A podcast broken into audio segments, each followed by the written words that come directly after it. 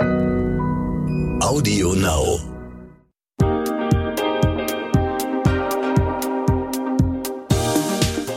Und herzlich willkommen zu einer neuen Folge von What the Finance, dem Brigitte Academy Finanzpodcast für Frauen. Mein Name ist Anissa und ich bin Online-Redakteurin bei der Brigitte Academy. Vor ein paar Monaten habe ich beschlossen, mich endlich mal mit dem Thema Finanzen auseinanderzusetzen, habe bloß selber überhaupt gar keine Ahnung, wo ich da anfangen soll. Deshalb treffe ich mich in diesem Podcast mit Expertinnen, die mir alle meine Fragen beantworten können. Heute bin ich in München und treffe mich mit Anne Connelly. Anne Connelly war lange Topmanagerin in der Investmentbranche und ist auf ziemlich amüsante Weise in diesem Beruf gelandet. Das muss sie uns gleich mal erzählen. Inzwischen aber arbeitet sie viel zu dem Thema Frauen und Finanzen, hat dafür das Karrierenetzwerk Fondsfrauen gegründet und die Online-Plattform Her Money. Beides hat sie nicht zuletzt deshalb gegründet, weil sie auch immer wieder in ihrem Freundeskreis um Rat gefragt wird, wenn es um die Themen Geld oder Finanzanlagen geht. Ich kenne Anne schon seit knapp zwei Jahren, weil wir bei der Brigitte Academy unsere Finanzsymposien zusammen mit ihr und mit Her Money ausrichten. Deshalb ist sie für mich auch die perfekte Expertin, um mir mal heute eine Einführung in das Thema ETFs und Fonds zu geben und vor allem auch zu erklären, wieso sie eigentlich auch selbst in diese Produkte investiert. Hi Anne, schön, dass du da bist. Ähm, du hast die Fondsfrauen gegründet und so wie ich das verstehe, hat das nichts mit Kochen und Suppe zu tun, sondern was mit der Börse tatsächlich, richtig? Äh, das ist absolut richtig und da hast du ja einigen was voraus, weil das setzt ja voraus, dass du weißt, wie man Investmentfonds oder Fonds richtig schreibt, okay. nämlich mit S. Von daher, nee, hat damit gar nichts zu tun und Gott sei Dank nicht, weil fürs Kochen willst du mich nicht bezahlen. Alles klar, okay. Wo, woher kommt denn deine Begeisterung für das Thema Börse? Wenn ich ganz ehrlich bin, geht es vielleicht ein bisschen auf meine Kindheit zurück, weil ich hatte ja einen Opa, äh, mhm. den ich über alles geliebt habe und der Direktor bei der örtlichen Sparkasse war. Ah, okay. Also bin ich quasi schon mit der Muttermilch äh, damit groß geworden und meine Mutter hat auch in der Versicherung gearbeitet. Oh wow. Äh, das heißt aber nicht, dass die mir gute Finanzratschläge gegeben haben, schon gar nicht meine Mutter. Mhm. Äh, die konnte nämlich mit Geld nicht umgehen. Meine Mutter hatte nicht einmal, sondern zweimal im Lotto gewonnen, aber äh, das hat ja auch nicht so viel gebracht. Ach, so, also to, to make a long story short, also das ist so ein bisschen ähm, äh, mein, mein familiärer Hintergrund, aber ich habe dann lange mit meinem damaligen Mann in den USA gelebt und äh, habe mich dann in einem einem Unternehmen beworben, das Investmentfonds verkaufte. Okay. Und dann dachte ich mir, what? Investmentfonds, was ist das denn? Und dann darf man nicht vergessen, Mutual Funds, das ist ein englischer Begriff. Ich mhm. war ja kein Native Speaker, also okay. also dachte ich, äh, was ist denn das eigentlich? Und äh, bin dann in die Bücherei, habe mich dann eingelesen, wusste aber nicht wirklich äh, damit was anzufangen mit den Fachbegriffen und habe dann im Interview gefragt den damaligen Vorstand, uh, can you please tell me what is a mutual fund? Okay. Und habe das da erfahren und äh, dann hat er gesagt, du weißt du was, Tatsache, dass du nichts weißt über Fonds, ist nicht so tragisch. Äh, wir bringen dir alles bei. Und ich habe dann ein Trainee-Programm gemacht und da fing eigentlich diese Faszination an, mhm. äh, weil dann hat man mir die Zusammenhänge erklärt der Börse und das fand ich, fand und finde ich bis heute spannend mhm. zu sehen, dass eigentlich alles das, was wir im Alltag machen, nicht in Isolation zu betrachten ist. Das, also das, was an der Börse ist, hängt unmittelbar mit unserem Alltag zusammen. Mhm. Ob ich jetzt ein Glas Wasser trinke, das hat ja jemand produziert, das hat jemand verkauft. Ob ich ein Apple habe äh, mhm. oder ein Gerät, mit dem wir das auf aufnehmen, da mhm. hängen ja wirtschaftliche Zusammenhänge. Und das stellt für mich eigentlich die Faszination dar und äh, das fasziniert mich bis heute. Okay, das kann ich verstehen. Ähm, das Thema heute von unserer Episode sind ja Fonds und ETFs. Was ist das eigentlich? Kannst du uns mal anfangen zu erklären, was sich dahinter verbirgt? Also vereinfacht ausgedrückt ist ein Fonds wie auch ein ETF ein Topf voll Geld, okay. äh, wo viele Leute einzahlen können, schon ab kleinen Summen zum Beispiel ab 25 Euro, aber auch ab äh, und aber auch größere Summen bis 10.000, 100.000, eine ja. Million. Und dieses Geld wird von einem professionellen Fondsmanager oder Fondsmanagerin, mhm. von denen es immer noch sehr wenige gibt, mhm. äh, verwaltet nach vorher festgelegten Kriterien. Okay. Ja? Also jemand sagt zum Beispiel, ich kaufe mir einen Aktienfonds, der weltweit investiert, dann ist es das Mandat dieses Fonds äh, zu gucken, dass es weltweite Aktien hineinkauft und die dann erfolgreich so managt, mhm. dass sie eine gute Wertentwicklung, eine gute Performance haben haben. Okay.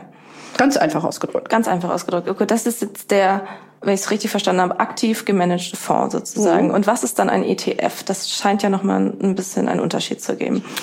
Das Prinzip ist ähnlich. Äh, was der, der Hauptunterschied ist, dass bei einem aktiv gemanagten Investmentfonds äh, eine Person äh, in der Regel oder ein Team von Personen, weil heute wird sehr wenig noch mit einzelnen Personen die Einzelentscheidungen für ein Portfoliotreffen mhm. gemacht, dass nicht ein Mensch individuell oder im Team entscheidet, welche Aktien gehen oder verkauft werden, mhm. sondern dass man sich eine Benchmark, also einen einen Index auswählt. Okay, was ist ein Index? Ein Index ist, ähm, nehmen wir zum Beispiel mal den, den DAX. Okay. Ja? ja.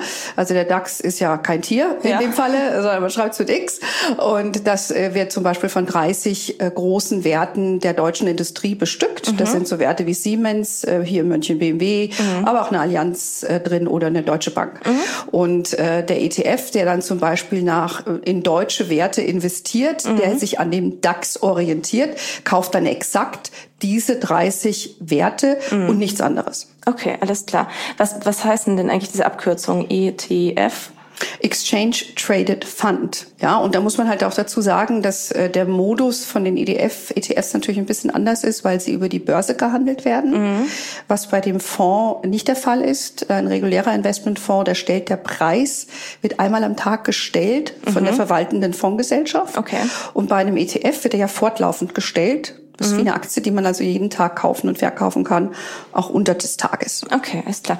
Gibt es beides schon gleich lang, Fonds und ETFs? Nein, also ETFs sind eigentlich ein relativ neues Phänomen. Mhm. Investmentfonds an sich, die gibt es schon sehr, sehr lange. Ich habe extra noch mal ge geschaut. Äh, 1774 äh, okay. gibt es den ersten Investmentfonds angeblich in Holland. Ich wäre allerdings ein bisschen vorsichtig mit diesen Sachen, ob ja. das historisch also belegbar ist. Was aber belegbar ist, ist, dass der Investmentfonds und die Firma, für die ich sehr lange gearbeitet habe, mhm. Pioneer Investments, mhm. äh, den zweitältesten Investmentfonds Amerikas hatte. Der wurde 1928 gegründet. Mhm. Und das ist übrigens der einzige Fonds meines Erachtens, der auch heute noch käuflich zu erwerben ist. Mhm mit einem starken Track Record, eine super Performance auch mhm. über die Jahre hat. Äh, und der gehört heute aber zu Amundi, äh, also Pioneer in der Form gibt es nicht mehr von damals. Und der älteste Fonds Deutschland äh, ist der, der Fondac, mhm. die Fondsgesellschaft. Das wird heute von der Allianz Global Investors verwaltet. Die gibt es seit 1950. Und die ETFs sind eigentlich wirklich erst in den 70er Jahren aufgekommen. Warum ist man denn auf diese Idee von Fonds gekommen? Warum ist man nicht bei Aktien alleine geblieben? Was, was, was ist so der Sinn, der dahinter steckt? Ähm, also das hat, ähm, ich sage mal, einer der Hauptgründe ist, dass das ja nicht zugänglich ist einem breiten Publikum, äh, die Einzelaktie. Ich meine, in der Theorie ja, ja, aber die meisten können sich das ja nicht oder wollen sich das auch nicht erschließen, einzelne Aktien zu kaufen und, und das zu beobachten. Und das war eigentlich so ein bisschen auch die Grundidee, so die Demokratisierung des Investments, mhm. das zugänglich zu machen von vielen Leuten, Geld zu poolen, auch ein Effizienzfaktor. Also ich würde mal sagen, das waren so die Gründe, warum man das gemacht hat.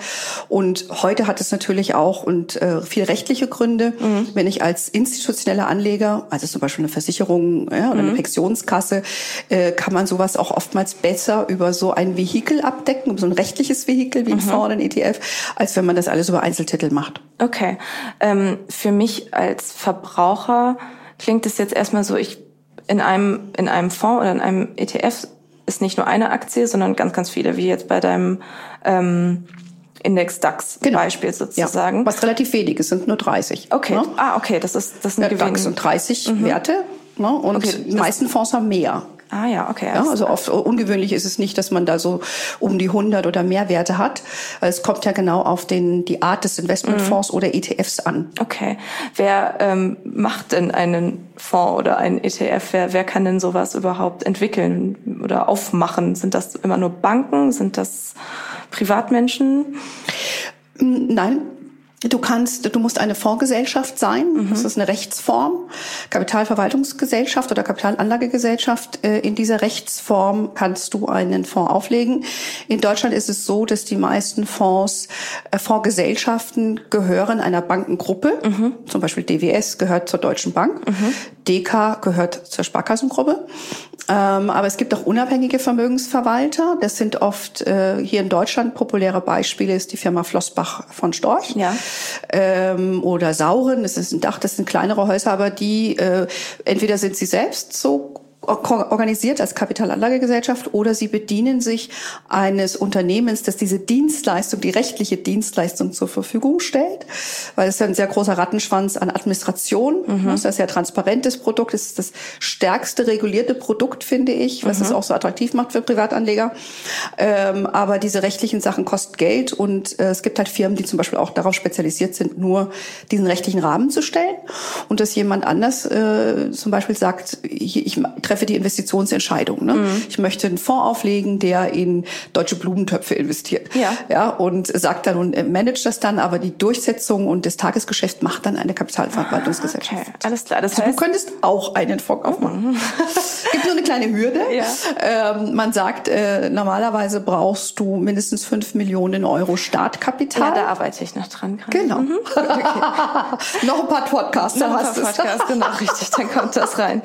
Ähm, sind denn Fonds und ETFs eigentlich eine gute Idee für Börsenanfänger? Auf jeden Fall. Okay, warum?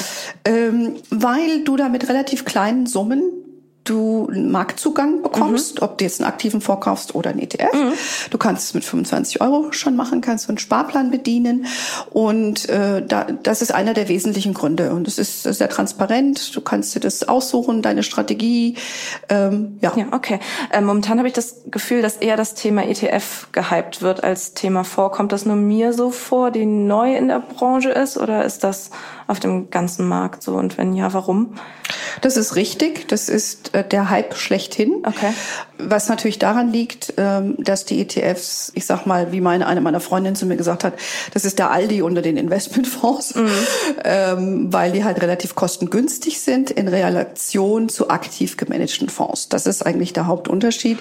Und die Presse oder die Journalisten, so auch wie du, mhm. die natürlich auch immer gerne auch auf diesen Faktor gucken und äh, sagen sich, hey, diese Fonds sind in Relation zu aktiven günstiger. Die Wertentwicklung ist besser oftmals. Also muss das ergo muss mhm. äh, das Beste sein. Und deshalb dieser Hype, würde ich mal sagen. Okay. Du hast jetzt gerade gesagt, es könnte rein theoretisch ein ETF zu allem geben, auch zu, zu Blumentöpfen. Wie finde ich denn zum Beispiel für mich heraus, wenn ich sage, also oder wie, wie, wie unterscheide ich ETFs? Wie, wenn, wo suche ich überhaupt welche? Wo kann ich mich, wie informiere ich mich einmal zu diesem Thema? Ja gut, du kannst natürlich zu Hermoney äh, ja. kommen und äh, bei euch bei Brigitte Academy mhm. habt ihr auch Info von ja. uns drauf. Äh, da beschreiben wir sehr schön, wie du Schritt zu Schritt überhaupt zu deiner Anlage mhm. kommst, was, die, was du überhaupt tun musst, um so ein Produkt zu erwerben. Mhm. Und ansonsten äh, bin ich ein großer Verfechter davon zu sagen, du musst erstmal den ersten Schritt von zweiten machen. Ne? Sprich, du brauchst gar nicht erst anfangen, Vermögensaufbau zu betreiben, äh, wenn du noch Konsumschulden hast, ja, zum klar. Beispiel. Mhm. Also so ein paar elementare Dinge. Wenn du das jetzt für dich abgearbeitet hast und dann kannst du sagen, okay, ich orientiere mich, kannst du bei uns schauen. Äh, es gibt aber auch natürlich ähm, die gängigen Portale von den Online-Banken, die auch ein großes Angebot haben an, da kannst du es dann auch gleich mhm. kaufen, aber die halt auch ein Informationsangebot haben an Produkten. Ähm, ja. So. Okay. Ähm, ich habe mal äh, geguckt, was so der Beka die bekanntesten und größten ETFs sind. Das ist zum Beispiel der iShares MSCI World mhm. und dann steht das Wort ISIN da und dann kommt eine lange Kette von Buchstaben und Zahlen. Mhm. Können wir das einmal aufdröseln? Also brauche ich jetzt meine Brille dazu. Das ist ähm, den Buchstaben willst du aufgedröselt haben. Ja, oder generell einfach diese diese Verkettung von Buchstaben und Wörtern. Was also, mhm. wenn es iShares MSCI World heißt, was ist was bedeutet das Wort iShares? Also iShares ist die ETF Marke okay. der Firma BlackRock. Okay. Ja, äh, also ich sage jetzt mal, ähm, du gehst zu Douglas und äh, möchtest dir ein Parfum kaufen der Marke Chanel. Mhm. Okay. Das ist gut, das ist das, der Oberanbieter sozusagen. Genau. Und dann MSCI World ist Das ist der Index, okay. der Morgan Stanley Capital mhm. Index, mhm. weltweiter Index mit, ich glaube, 160 äh, verschiedenen äh, Werten, die dahinter stecken oder Länder. Also das ist sehr breit gefächerter Index. Okay, dahinter verbirgt sich dann sozusagen der, der, der Inhalt des mhm. Ganzen. Und dann dieses ISIN mit ähm, Buchstaben und Zahlenkombination ist. Die ISIN ist einfach die, der, die Identifikation für den jeweiligen ETF und den jeweiligen Fonds. Also das ist wie deine Rentenversicherungsnummer, okay. mhm. die einmalig äh, an dich vergeben wird. Äh, so wird pro Investmentfonds ein oder ETF oder alle anderen Produkte, die es in dem Finanzbereich gibt, haben einen Ident Identifier, wie man Ah, sagt. ja, okay. Und äh, das IE steht dann in der Regel für das Land, wo dieses Produkt zugelassen ist. In Mhm. dem Fall ist das Irland. Ah ja, okay. Du hast vorhin schon mal kurz dieses Wort ETF Sparplan angesprochen. Kannst du einmal erklären, was das überhaupt ist? Also mit einem Sparplan äh, musst du jetzt äh, nicht 20.000 Euro haben, um anzufangen, deine, deine Träume von Vermögensaufbau durchzu, äh, zu, umzusetzen, sondern du kannst einfach mit 25 Euro monatlich anfangen, einen von dir ausgewählten Sparplan, Fonds äh, oder ETF zu besparen. Das Ah, ist eigentlich alles. Was ja im Endeffekt einmal essen gehen im Monat ist. Also kann man sowas eigentlich übrig haben. Und das finde ich jetzt auch mal ganz gut für mich, um, um mich da mal reinzuarbeiten. Ähm, und vor allem klingt so ein Sparplan für mich relativ easy und nach wenig Aufwand. Vielleicht können wir einmal durchspielen, wie ich so einen Sparplan mir suche oder wie ich den auch abschließe in der Theorie. Vielleicht bleiben wir einfach erstmal bei diesem ETF, den wir vorhin gerade schon hatten, den MSCI World. Ähm, wenn der jetzt sparplanfähig ist, weiß ich, ja, ist sparplanfähig. Ähm, Der Index nicht. der Index nicht, Ne? aber sondern der, das Produkt, was das Produkt, draufgesetzt ja. wird. Okay. Also wie dieser, äh, den du da zitiert hast, diesen von iShares. Gut. Mhm. Muss man dann klären, ne? Ja. Also wenn du dich für ein Produkt entschieden hast, musst du gucken, ist das sparplanfähig? Ah, ja. Ja, nicht alle können, das können, kann sein, dass es nicht alle sind. Mhm, okay. Ähm, wenn ich jetzt sage, ich habe den gefunden und ich möchte einen Sparplan dazu aufsetzen und darin 25 Euro Mhm. im Monat investieren. Wo schließe ich sowas ab? Wie fange ich da an? Alle gängigen Online-Banken oder auch deine Hausbank, Mhm. kann man auch nachfragen. Ähm, das ist der erste Schritt. Musst Okay. ein Konto anlegen, äh, ein Depot musst du eröffnen, Was, bei was, ein, was ist genau ein Depot? Äh, damit du einen Investmentfonds besitzen kannst, brauchst du ein quasi ein Konto. Ja. Das nennt man dann in unserem Jargon ein Depot. Okay. Ja, also ein Wertpapierdepot. Und das musst du einmal eröffnen. Entweder, wie gesagt, bei den Hausbanken oder bei einer der Online-Banken. Ja.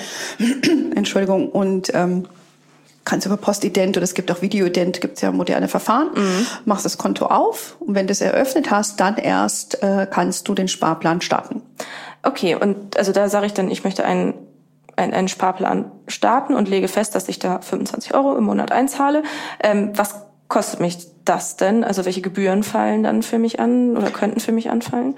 Ja, äh, es kommt drauf an. Bei einem Investmentfonds hat man oft noch an, äh, Ausgabeaufschlag. Ähm, aber die heißt? meisten Ausgabeaufschlag, das heißt, wenn du ein Produkt, ein Investmentfonds kaufst, können bis bei einem Aktienfonds bis zu fünf Prozent Ankaufsgebühren entstehen. Äh, viele reduzieren diese Gebühren aber oder sie machen sie zu null äh, oder sie haben Aktionen laufen. Ähm, bei den ETFs hast du ja das äh, nicht. Ähm, aber du hast halt, wenn du ein, ein ETF auch kaufst, hast du äh, erstmal hast du generell eine Depotgebühr bei der Bank. Die okay. muss man auch ein bisschen vergleichen. Die sind unterschiedlich.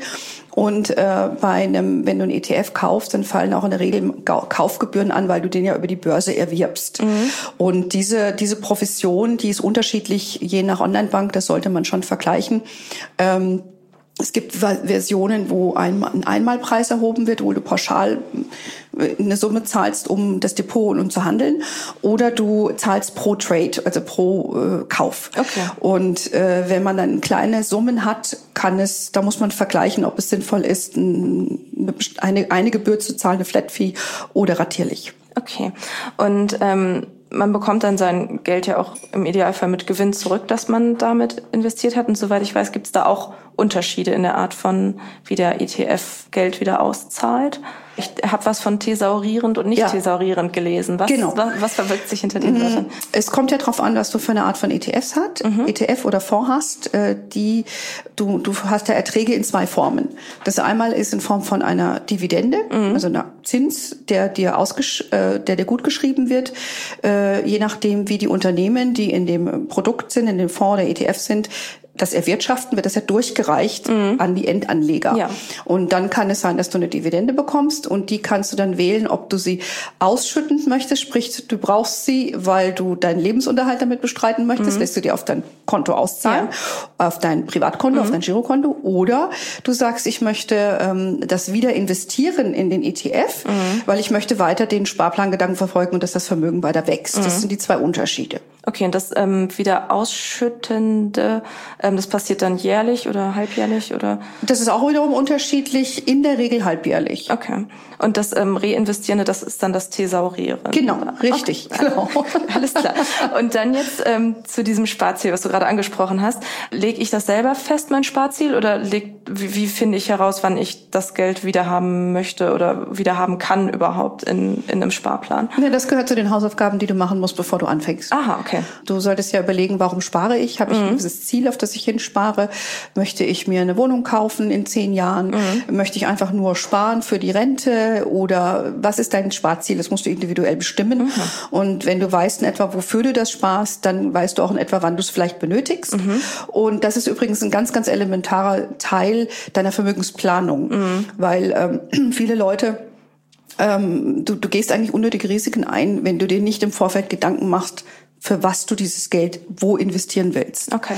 Weil äh, wenn es jetzt Geld ist, was du zum Beispiel brauchst, äh, weil deine Waschmaschine kaputt geht, mhm. äh, dann gerätst du sofort in Panik, äh, wenn die Märkte fallen mhm. und äh, dann verkaufst du im falschen Moment. Also das kann man nur umschiffen, indem du sagst, ich weiß, das ist die 3000 Euro, die ich für so eine oder 1000, die ich mhm. für so eine Waschmaschine brauche, habe ich auf dem Tagesgeldkonto, mhm. die bleiben da und mein Ziel, was ich Vermögensaufbau mit betreibe, das ist ein anderer Teil. Mhm. Das mache ich auf so und so viele Jahre und dann unterteilst du das in Sparziele mhm. und auch in Zeiten, die du dann äh, definierst über deine Zielerreichung.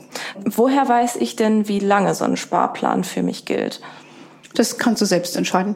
Okay. Ja, weil es gibt da keinen Start- oder Enddatum, sondern du entscheidest, wenn du nicht mehr weiter einzahlen möchtest. Kannst du sofort stoppen, geht jeden Monat. Und ähm, wie lasse ich mir das dann auszahlen? Kriege ich das dann alles auf einmal raus oder habe ich da auch schon wieder Möglichkeiten? Das kannst du auch selbst bestimmen. Also entweder lässt du alles auf einen Schlag auszahlen, du kannst aber auch den Umkehrschluss des Sparplans machen. Das ah, ist sogar ja. der Auszahlplan. Mhm. Und lässt es dir monatlich auszahlen. Okay. Entschuldigung. Ähm, wie lange sollte man denn zum Beispiel einen Sparplan mindestens behalten? Gibt es da auch so einen Richtwert? Bei der, alles bei der Börse habe ich jetzt immer gelernt, je länger, desto besser. Ähm, ja, in dem Fall ist es ja so, wenn du mit wenig Vermögen anfängst, nämlich mit 25 Euro, mhm. brauchst du schon eine ganze Weile, um eine Summe zusammen zu addieren. Mhm. Und dann hast du zwar den Durchschnittskosteneffekt, weil du halt jeden Monat kaufst zu mhm. unterschiedlichen Kursen, die steigen oder fallen. Aber äh, damit du auch Vermögen aufbaust, brauchst du Zeit. Man empfiehlt, wenn man einen Aktienfonds kauft, unter fünf Jahre nicht. Ja, okay. Ja, mhm. äh, das ist so ein bisschen so die Richtschnur, aber je länger, desto besser. Mhm. Und wenn ähm, ich jetzt gerade mal nachschaue und feststelle, dass ich eher gerade Geld verliere, dann lasse ich es auf jeden Fall drinne und dann kaufst ne, du weiter. Und kaufe weiter. Okay. Ja, es wird nur erst dann kritisch, wenn du äh, planst zu entnehmen. Mhm. Ja, das muss man dann ein bisschen beobachten. Mhm. Okay. Wie mache ich das? Also auf was muss ich da achten, weil wenn ich vor der Entnahme stehe sozusagen? Ja, dann, also ich kann dir nur sagen, wie ich das halt auch mache. Ja. Ich äh, habe dann zum Beispiel, wenn ich ein Enddatum habe für eine Anlage und dann weiß ich, okay, ich brauche in drei, vier Monaten brauche ich eine Summe X, mhm. ähm, dann gucke ich mir schon so ein bisschen an, wie, wie sind die, wie ist das Börsenumfeld und ähm, ja, und schaue, dass ich dann äh, zeitnah vielleicht früher verkaufe, als ich als ich das benötige. Mhm. Einfach um zu sagen, hm, bin mir nicht sicher, ob die Börsen jetzt in den nächsten vier Monaten oder halbes, dreiviertel Jahr immer noch so stabil sind. Dann würde ich zum Beispiel früher Kasse machen. Alles klar, okay. Ähm, generell gilt ja an der Börse und deshalb wahrscheinlich auch bei ETFs und Fonds und, ETF und Sparplänen, dass man nicht alle in Eier in einen Korb legt, sondern ähm, sich ein Portfolio aus verschiedenen Produkten zusammenstellt. Wie kann ich mich entscheiden oder wie stelle ich so ein Portfolio, das zu mir passt, zusammen? Hast du da eine Idee? Also als Anfängerin ist das relativ simpel. Ähm, es genügt lediglich, dass du dir einen weltweit anlegenden ETF oder Fonds aussuchst, weil mhm. du dann eine größtmögliche Streuung hast. Ähm, du hast, nimmst an der Wirtschaft teil in verschiedenen Ländern wenn du jetzt nur Deutschland hast zum Beispiel, das ist ja im MSCI ist Deutschland, glaube ich, macht es drei Prozent aus. Mhm. Ja? Die meisten Werte sind amerikanische Werte, über 50 Prozent japanische Werte, weil das halt gewichtet ist nach der Wirtschaftskraft. Also ich würde dir empfehlen, so einen weltweit anlegenden, äh, da, da liegst du eigentlich ganz gut. Mhm. Und wenn du noch einen Schwerpunkt setzen möchtest in den aufstrebenden Märkten in Asien, Lateinamerika, kann man noch so eine Emerging Market dazu nehmen. Fertig. Ich warne auch immer da gerne davor, über zu diversifizieren. Okay. Ja, weil damit bist du schon sehr gut aufgestellt. Mhm. Weil sonst ver verwässert dein Ergebnis sich, wenn du zu viele Produkte hast. Ne? Alles klar, ja, okay. Wie sicher ist denn mein Geld in ETFs oder in Fonds? Kann man das sagen? Äh, was ganz wichtig ist, ist zu begreifen, äh, das stelle ich immer wieder fest in Vorträgen auch, dass da wenig Wissen vorherrscht. Bei den Investmentfonds ist es so, das sind sogenannte Sondervermögen. Mhm. Ja, bei den ETFs auch. Die werden also getrennt gehalten von Vermögen äh, der Institution, die das dann verwaltet. Der, ja. Sprich der Bank. Der Bank, der Fondsgesellschaft. Ja. So. Mhm. Und das ist wichtig zu verstehen. Ja, ähm, was du natürlich hast, du hast das Kursrisiko. Mhm. Ja, und äh, da reden wir aber wieder über die Zeiträume. Ne? Das kann man sehr schön über Zeit, den Zeitfaktor steuern mhm. äh, und wann du das Geld benötigst. Genau. So, ja. das ist eigentlich von daher sehr stark reguliertes Produkt und das, das Sondervermögen ist wichtig, das zu verstehen, dass das nicht vermischt wird. So, wenn die Bank pleite geht oder so, äh, hat das mit deinem Depot nichts zu tun, mit deinem Fonds nichts okay, zu tun. Das beruhigt mich ein bisschen. Wenn du jetzt tatsächlich Fragen nach ähm, Vermögensaufbau oder Altersvorsorge bekommst, rätst du dann zu Fonds, ETFs und Sparplänen? Ja, immer. Ich mache das ja auch selbst so. Das ist, eine, das ist eine super Anlageform für Anfänger, aber auch für Fortgeschrittene. Ich kenne sehr viele Profis, die ihr Depot auch mit ETFs bestücken, ähm, weil sie das für sie leicht handelbar ist. Mhm. Das wäre jetzt tatsächlich auch meine nächste Frage. Ähm, verrätst du uns, wie du deine Altersvorsorge und dein Investment selber aufstellst? In was investierst du? Ja, also ich würde sagen, ich habe das recht klassisch gemacht, wenn man überhaupt über Finanzplanung spricht. Also für mich war erstmal eine abgezahlte Immobilie ein ah, wichtiges ja. Mhm. Element. Mhm. Ich bin schon ein bisschen älter als du, also ich habe es schon abgezahlt. Äh, also das ist zum Beispiel ein Element, dass man im Alter mietfrei wohnen kann. Ansonsten habe ich ein, ein Depot, ähm, was aus ETFs, aus Fonds, aus Einzeltitel, ich habe auch mehrere Einzelaktien besteht das äh, diversifiziert ist. Ich besitze auch eine kleine Menge Gold, mhm. ähm, was auch immer ein wichtiger Faktor ist zur Stabilisierung des Depots, ähm, aber nicht mehr als fünf Prozent. Mhm. Und so habe ich eigentlich mein, mein liquides Geld aufgestellt, dass ich das so diversifiziert habe. Okay. Ja. Und daneben ist natürlich meine Altersvorsorge habe ich natürlich über die Jahre schon viel in meinem ehemaligen Job auch an betrieblicher Altersvorsorge mhm. geleistet und habe jetzt auch noch eine Firma, die ist ja auch eine Altersvorsorge. Die hat auch einen Wert, das stimmt auf jeden Fall. Ähm, zum Ende von jeder Podcast-Folge frage ich meine Gäste immer nach ihrem Finanzrollmodel, also einem Vorbild. Gibt es so jemanden bei dir? Gibt es jemand weibliches, den du sagst, die ist in finanzieller Hinsicht ein Vorbild für mich? Ähm, Leider gibt es da keine Frau, die mich über die Jahre äh, begleitet hat, weil meine Mutter, wie ich eingangs gesagt habe, diente nicht dazu. Ja. Äh, in der Tat mein Opa, okay. der sehr prägenden Einfluss hat.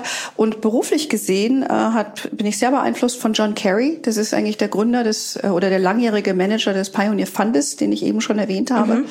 Von dem habe ich auch sehr viel gelernt. Was denn? Ja, also zum Beispiel, der ist bei, ähm, der ist Historiker eigentlich und ist jetzt nicht gelernter BWLer. Mhm. Ähm, aber der versteht halt wirtschaftliche und politische Zusammenhänge und kann daraus ableiten, mhm. äh, was er für Investitionen tätigt und äh, der auch nicht kurzfristig guckt, sondern der langfristig investiert. Ähm, und das ist eigentlich auch mein Mantra.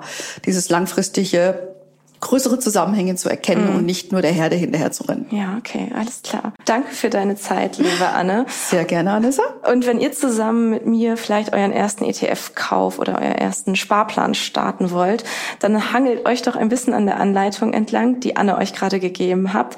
Auf Instagram werdet ihr da noch einen Post zu finden, wo wir euch noch weitere Infos verlinken. Wenn ihr jetzt noch Fragen habt, schreibt mir auch einfach auf Instagram, entweder in die Kommentare oder eine Direct Message oder eine E-Mail an academy brigitte.de. Wenn ihr noch andere Fragen oder Anmerkungen habt, freue ich mich auch wie immer über jede Nachricht.